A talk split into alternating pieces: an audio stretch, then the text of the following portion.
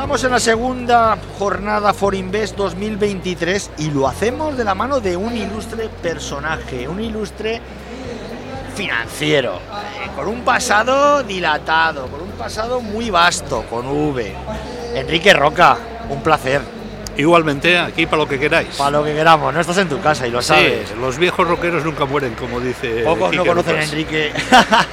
Pocos no conocen a Enrique Roca. Enrique Roca es de la escuela de Bancaja, de la escuela de Gebasa, uno de los mejores eh, gestores de fondos de inversión. Y ahora, como se aburre, y eso que tiene a, los nietos y a las nietas que le dan la tabarra de vez en cuando, pues se pone a colaborar con Rankia, ¿no? Sí, colaboró con Rankia porque si no me tocaría, me tocaría ir, y aún voy, a la otra bolsa. Y eso es más complicada que la bolsa con B, porque comprar yogures con el número de marcas que hay, yo nunca acierto lo que No quiere mi mujer. Escucha, pues nunca ah, acierto. No, no, y ahora con la inflación, cada semana que vuelvas a por yogures te los ves más caros, ¿no? Sí, más caros, menos calidad y diferentes marcas. Entonces, eh, al final tendremos que hacerlo nosotros, como Oye, antaño. como ciudadano de la calle, ¿no te está asustando ya eh, la, su- la subida de tipos? O sea, la subida de la inflación, tío. Bueno, la subida de la inflación está muy clara. Quiero decir, eh, yo tengo un artículo que en Rank publiqué, ¿quién se ha llevado nuestro queso? ¿Quién se ha comido nuestro queso? Y eso está muy claro, vamos a ver. Si eh, el petróleo está en mínimos, los fletes están en mínimos, Sí, eh, las materias primas están en mínimos y los salarios suben menos que la inflación o la mitad que la inflación, está claro que el dinero se ha ido a las grandes empresas y a los grandes monopolios. Y eso es lo contrario del capitalismo. el capitalismo es la libre competencia y el sector bancario, sector energético y sector de servicios públicos y el sector de la distribución hay monopolios y oligopolios. Entonces, como son los que mandan, no solo en España, sino en el resto del mundo, pues, eh, bueno, a callar y obedecer. ¿Quién iba a decir que con un gobierno, entre comillas, socialista, los bancos iban a ganar más que en la vida? Eh, por mucho que pretendan, digamos, está claro que la poca competencia que hay en determinados sectores es, es lo que está haciendo que la bolsa suba y que las grandes empresas cada vez ganen más dinero y no solo eso, sino que tengan más poder e influyan más en la política económica de los gobiernos. Están dejando los bancos centrales. Bueno, los bancos centrales crean crisis para después decir que las solucionan, pero las pagamos todos. No era normal que los tipos estuvieran al 0% y tampoco es normal que los tipos, digamos, en tan poco tiempo sigan tan rápidamente. Entonces está muy claro que los bancos centrales son agentes económicos provocadores de crisis, primero facilitando el dinero y dejando a la gente que se endeude y después los bancos centrales y sus amigos comprando a precio, provocando crisis, comprando precios de saldo los activos tanto financieros como físicos. Y haciéndole la labor a gobiernos como el alemán. Bien, es que es muy difícil que los gobiernos y los bancos centrales se separen. Digamos, todo va en un paquete, es el paquete que yo llamo de Bilderberger, en el cual los grandes eh, poderes fácticos que dominan el mundo, y no hace falta ser Pedro Baños, dominen la situación. Oye, que no hemos hablado, Forinvest, ¿qué te está pareciendo? Que tú eres de, los, estás aquí desde los inicios. Sí, Forinvest, mm, digamos, a mí me parece un gran activo. Creo, cre- creo dos cosas. Uno, que ha sido un gran éxito el hacer alguna jornada en Castellón y en Alicante.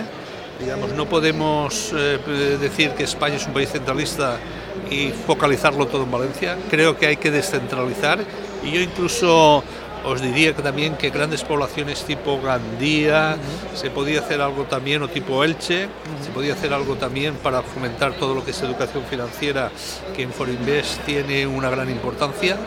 Y como los, los valencianos no pagamos impuestos, pues no ha venido la CNMV y nuestro tren tenemos que ir a Atocha, tenemos que ir a Chamartín en lugar de Atocha.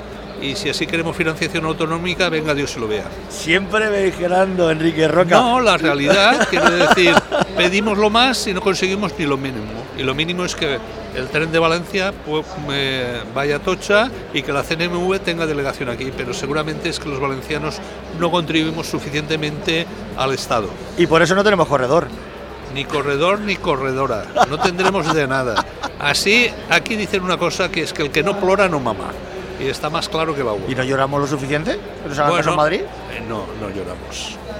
No lloramos. ¿Qué hay que hacer? ¿Llorar mucho más Bueno. o montar un pollo? Yo os puedo decir que la evolución del sistema financiero valenciano, digamos, por culpa viviste, nuestra, viviste, claro, pues ya, ya es un hecho. Quiero decir, no queda ninguna institución, eh, la mezcla de poder político con poder económico ha sido un desastre en Valencia, no tenemos una burguesía que invierta en Valencia y como no tenemos una burguesía que esté comprometida con Valencia, pues eso, el Valencia Club de Fútbol la segunda división, el estadio no funciona, eh, bueno, comparemos lo que pasa en el país valenciano al norte y veremos lo que hay.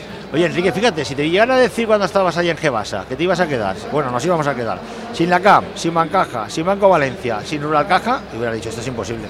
No, no, yo lo tenía muy claro. ¿Los cuatro? Los cuatro, los cuatro. Yo tenía muy claro que al final, eh, digamos, el poco poder político, porque esto es una decisión política, Totalmente. eh, lo que hubo, y los precios de venta de los del, de ¿De los venta activos financieros. Precios de venta, un euro, un euro, un euro. Un euro. Yo creo que valía más a lo mejor los cuadros que tenía, eh, digamos, el Sí, Banco. Valencia Sí, en su en su caja fuerte que lo que pagó ciertas entidades favorecidas por el gobierno y que, bueno, ya sabemos que aquí quien manda, manda Madrid y Barcelona y todos los demás y los vascos y los demás no pintamos nada. Oye, manda Barcelona, pero aquí tenemos, eh, en, en Alicante tenemos la sede de, de Banco Sabadell y en Valencia CaixaBank. Sí, la sede ficticia, la sede virtual, la sede efectiva, mientras no estén los servicios centrales, todo es mentira. Todo es mentira. Oye, eh, quiero comentarte también una cosa, el tema de cultura financiera, que si alguien sabe, es Rankia. Sí, evidentemente nosotros lo que queremos es que los países más desarrollados son los que tienen mayor cultura financiera y desde el principio son los que, digamos, normalmente evolucionan. Pero eso hay que empezar desde el principio, hay que empezar desde la escuela y aquí ¿Y por qué no se estamos empieza? ¿Por qué no se empieza? porque no se quiere. O sea, que a mí me hagan dar, o a los de mi generación, latín y griego, ole. A mí me parece muy interesante latín y griego, pero además cultura Además. financiera. Digamos, aquí sabemos lo que es el externo crédito mastoideo, pero no sabemos qué tenemos que hacer para pedir una hipoteca. Y nos vamos a meter 35 años la mayor inversión de, de- de- de un ciudadano de la calle. Exactamente.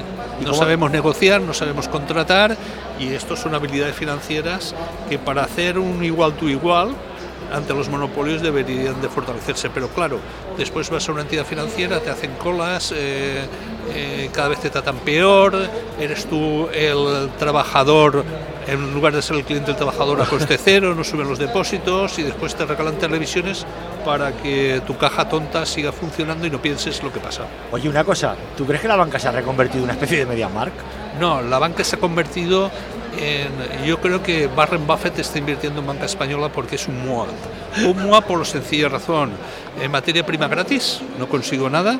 Eh, préstamos morosos al ICO, que es decir, que los pagamos todos. Eh, después tienes a los clientes que son empleados a coste cero. Subida del IBOR que, eh, que no repercuten. Y cuando mal- van mal las cosas, suben comisiones. Y después hay un oligopolio. Bueno, solo hace falta ir a las oficinas de determinadas entidades financieras para saber lo que piensa la gente. Pero aquí los gobiernos, eh, todo es, digamos, fachada. Ya te veo pesimista, no, lo siguiente. No, yo es que creo en la libre competencia y creo en el mercado y tal como vamos, no hay que ser marxista para ver que el capitalismo y sobre todo el capitalismo español va hacia los monopolios. De hecho, a mí me gustaría saber cuántas empresas del IBEX, si les quitaran las- los presupuestos del Estado, vivirían. Alguna constructora que dice que por ahí no hay seguridad jurídica, después resulta que está condenada por casos de convergencia, por eh, mojar a determinadas entidades para que le den contratos, mí me gustaría un poco que seamos consecuentes. Uno puede tener una ideología, puede pensar de una forma, pero sobre todo, digamos, hay que ser consecuentes y lógicos. Lo que está bien está bien, sea para mí o para el vecino, y lo que está mal está mal, sea blanco o negro. Vamos, que no te ha gustado lo de Ferrovial. Bueno, lo de ferrovial, no, vamos a ver, cada uno es libre de hacer lo que quiere, me parece muy bien, pero también tenemos que tener claro que por qué se va a ferrovial y eso nos ha explicado. Yo no sé si por el coste de la deuda que será menor y entonces eh, una empresa de servicios públicos está más endeudada y va a largo plazo, pero lo que está claro es que no se puede hablar como ella no habla, pero ciertos medios afines sí de inseguridad jurídica, porque los primeros que no digamos, eh, establecen normas legales y cumplen con la legalidad son las empresas constructoras. Oye, pero los del Pino, fíjate el mercado, ¿eh? No les han castigado. Claro que no, evidentemente. Evidentemente es lo mismo que lo que pasó con Inditex. Con Inditex, ¿qué pasó? Subió los salarios de los trabajadores y eh, la, eh, Inditex bajó. Yo creo que es al revés. Hay que promocionar a los trabajadores, hay que promocionar la formación y hay que promocionar que los trabajadores sean miembros decisivos e importantes de la empresa. Yo creo que los trabajadores son el principal activo de las empresas y el que no los trate bien se dará cuenta de que todo se puede sustituir menos el capital humano. Nos quedamos con las palabras de Enrique Roca, colaborador de, colaborador de Rankia, de la Escuela Bancaja, que nunca deja indiferente a nadie, Enrique, nunca. No, yo, yo claro, como intento ser un poco independiente, pues digo lo que pienso y como cada vez soy más viejo pues y tengo la vida solucionada, me puedo permitir un lujo de lo cual la mayoría de la gente no se lo puede permitir. Y que dure. Un placer, Enrique. Muchísimas gracias.